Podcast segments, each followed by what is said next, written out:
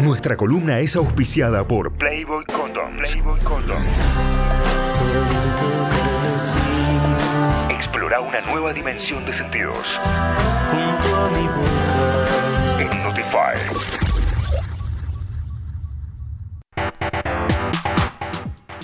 Hola Noé, buen día, ¿cómo va?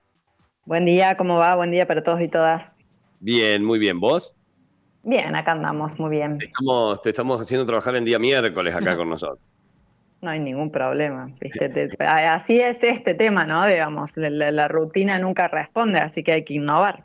Excelente, me gusta, me gusta, me gusta encontrarle esa salida también. Noé, ¿de qué hablamos hoy? Hoy vamos a hablar acerca de un tema que ya nos habían pedido al aire en otra ocasión y también lo volvieron a pedir en la cajita de arroba benedetto con Belargue 2 en Instagram, que es sobre sexo y climaterio. ¿sí? Excelente. Em, sí me gustaría hacer una diferenciación conceptual porque es algo que veo así como mucha confusión en, en las comunicaciones, que a veces se confunde el término de menopausia y climaterio. Y eso es como súper importante para empezar a pensar este tema. La menopausia en realidad es un acontecimiento único, ¿sí? Para que te des una idea, la primer menstruación de una persona uteroportante se le llama menarca, ¿sí? O menarquía, y la última menstruación de una persona se le llama menopausia, porque justamente es la pausa a la menstruación, ¿sí? Y eso determina lo que sería el fin de la etapa fértil de una persona con útero, que generalmente está socializada como mujer, ¿sí? Entonces, esto lo que, lo que implica es justamente que eh, hay una disminución en la producción de hormonas, que generalmente es estrógeno y progesterona, pero para poder determinar que alguien ingresa ¿sí? a lo que sería la etapa del climaterio, necesitamos 12 meses sin que aparezca la menstruación. ¿sí? Bien. Y por otro lado, el climaterio en sí no es un evento único, sino que es una etapa de la vida de las personas que justamente eso se caracteriza por la pérdida de la capacidad reproductiva y se da en algunas personas más o menos entre los 42 y los 55 años. ¿sí? Lo que pasa en esta etapa, en este, lo que sería en este trance, es que eh, el ovario empieza a dejar de funcionar como lo ha hecho toda la vida, empieza a mermar la producción de hormonas hasta que finalmente cesan los ciclos ovulatorios. Y en ese sentido, bueno, esto es lo que marca que en periodo posmenopáusico, ¿sí? después de que estamos ese año sin menstruación, el ovario ya directamente no funciona a los niveles de ovular. ¿sí? Entonces, haciendo esa diferenciación, si digo sexo y climaterio, no es la realidad no nos dijeron qué querían que eh, hiciéramos referencia alrededor de esto, pero imagino que tiene que ver con las dificultades que se presentan en esta etapa, que bien las podemos pensar como dificultades o bien las podemos pensar con, eh, como situaciones de cambios en la, mm, en la respuesta sexual y también algo que nos va a de repente llevar a tener que hacer algún tipo de modificaciones en nuestros guiones sexuales, ¿sí? que no necesariamente tiene que ver con algo negativo, sino simplemente de empezar a hacer una flexibilidad en eso que teníamos conocido y que veníamos manejándonos en lo sexual de determinada manera. Porque lo que suele aparecer es cuestiones como sequedad vaginal, dolor durante la actividad sexual, pero no cualquier actividad sexual, sino que generalmente es la penetrativa. Y algo que circula muchísimo es el tema de la baja de libido, ¿sí? Entonces, todo eso parecería, digamos, que en el imaginario social relega a las personas que están atravesando por esta etapa como o de poco sexuales o directamente como un fin de la vida útil en relación al erotismo y a la sexualidad. ¿no? Eh, en algún momento se pensó a esta etapa del climaterio como una enfermedad hormonodeficiente, para que te des una idea. ¿no? Entonces, hay muchísimos tratamientos que plantean a esto, al ser visto como una enfermedad, lo que hacen es eh, justamente unas terapias de reemplazo hormonal que son válidas para algunas personas, son funcionales, para otras no, ¿sí? por eso es importante siempre la consulta médica. Y eh, en este sentido, digamos, eh, algunas personas ya, ya directamente atravesando esta etapa se perciben como enfermas o como deficientes en algún punto, ¿no? Y esto también impacta muchísimo la cultura en la que vivimos, en la que el sexo placentero y exitoso lo reserva a un determinado número de personas que generalmente son jóvenes. Claro.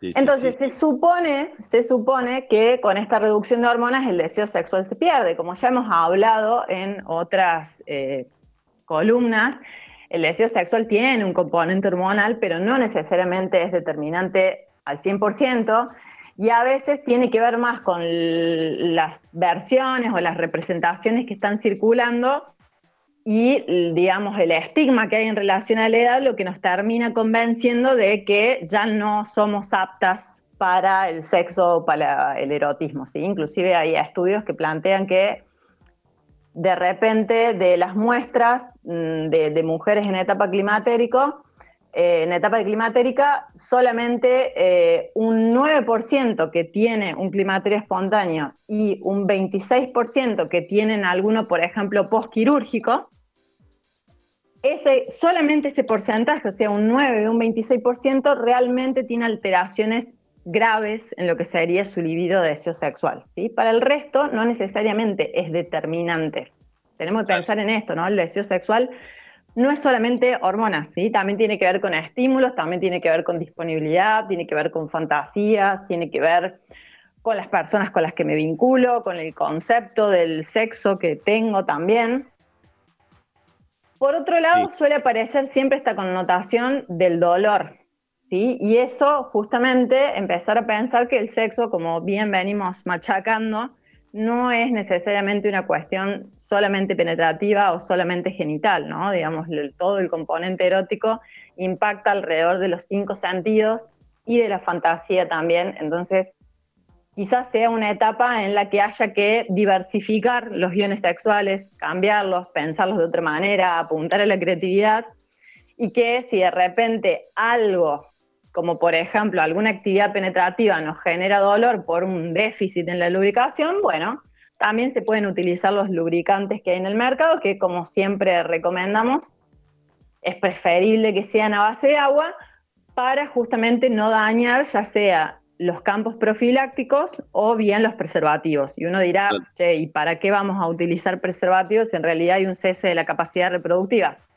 Porque las eh, infecciones de transmisión sexual no se van a tomar vacaciones. ¿sí? Claro, tal cual. Es, importante.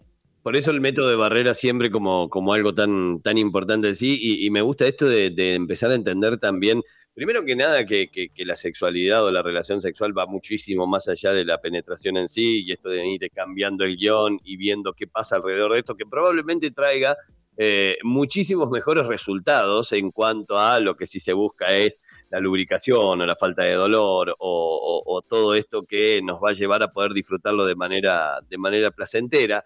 Y lo otro me queda como, como muy importante también, Noé, de, de, empezar a entender que, una cuestión tiene que ver con la menopausia, otro con el, climaterio y otro con el disfrute sexual, ¿no? Porque si no pareciera que quedas out de la vida sexual por el solo hecho de la cuestión eh, hormonal en este sentido, o por una cuestión física que, padecen, eh, o que no, no, sé si que padecen, pero que es propio de las personas uteroportantes.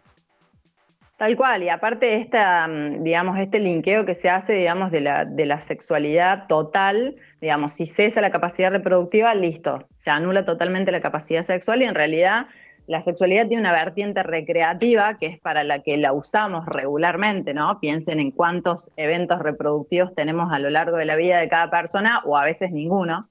Entonces, sí es importante esto, ¿no? Digamos que no, ni centrar esto en la penetración, ni centrar esto, centrar esto en lo reproductivo, ni tampoco en la cuestión de cierta belleza hegemónica depositada en la juventud, ¿no? Porque a veces es esto lo que termina convenciendo a las personas de cierto déficit o que no están a la altura o porque no encarnan una corporalidad o una belleza hegemónica, no tienen, digamos, esta moneda de cambio como para participar en lo que sería el capital erótico que implica todo el juego de seducción, de... Eh, y, de mm, justamente esto del erotismo, ¿no? Entonces, empezar también a, hacer una elaboración de, cierto duelo por esa corporalidad de la juventud y también por el rendimiento sexual de la juventud, ¿sí? Que, que cesen las hormonas no significa que nuestra libido va a desaparecer, pero sí que probablemente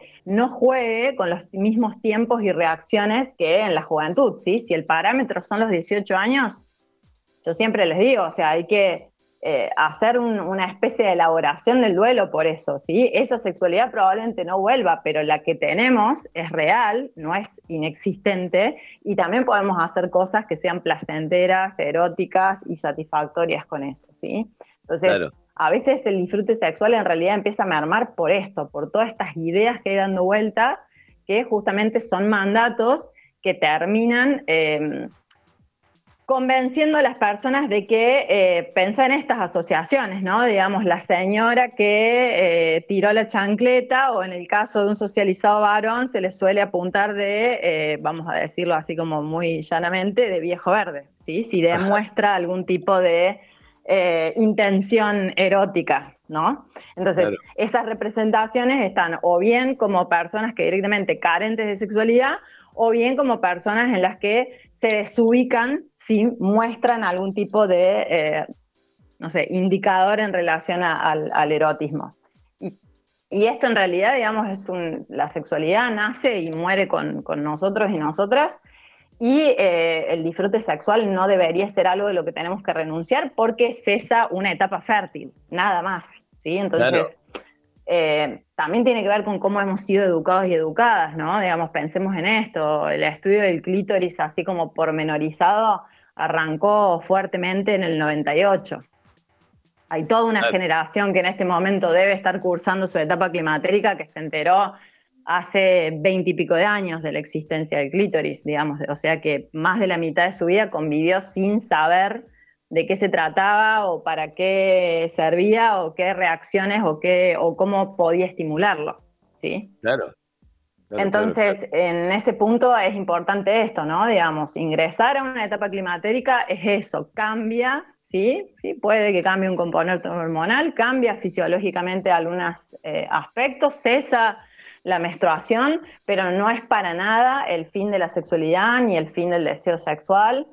Eh, y, bueno, y obviamente que si las personas están atravesando por algún tipo de malestar o algún tipo de dificultad o algo, digamos, que les genere incomodidad, siempre es importante no quedarse con eso y hacer la consulta, ¿sí? Porque muchas veces también sucede esto, ¿no? Digamos, de que habiendo desaparecido la menstruación, las personas no concurren más a ginecología y es importante realizarse los controles periódicamente. Claro, claro, claro, está buenísimo esto. Y, cuando decís la consulta, digamos, es una consulta médica, pero también con, un profesional, en, tu caso, digo, con, una psicóloga, sexóloga, sexólogo.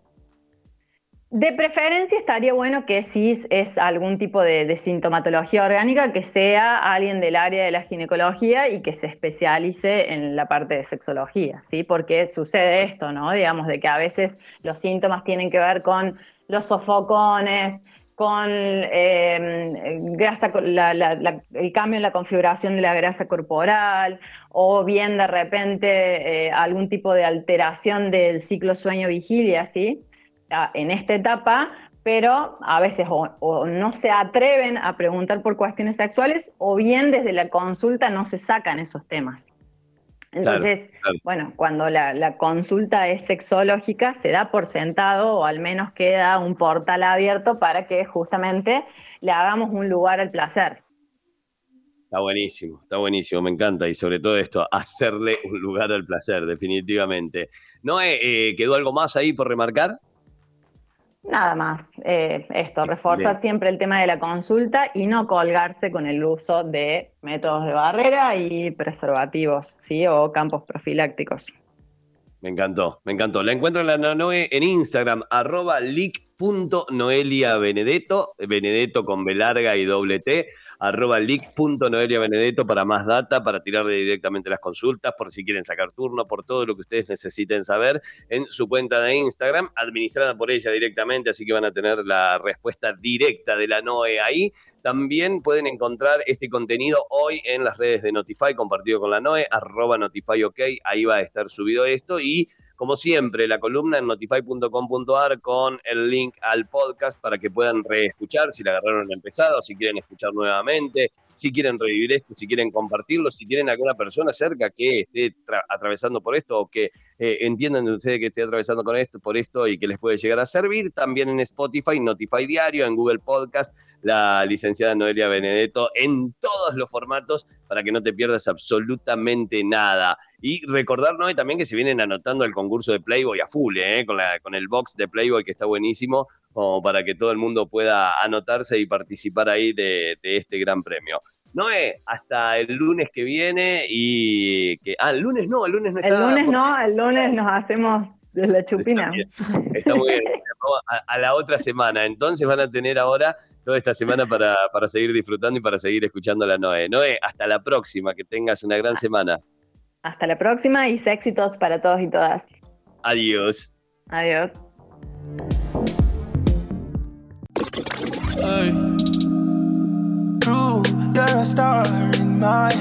Auspicio Playboy Condoms. Explora con modo Playboy.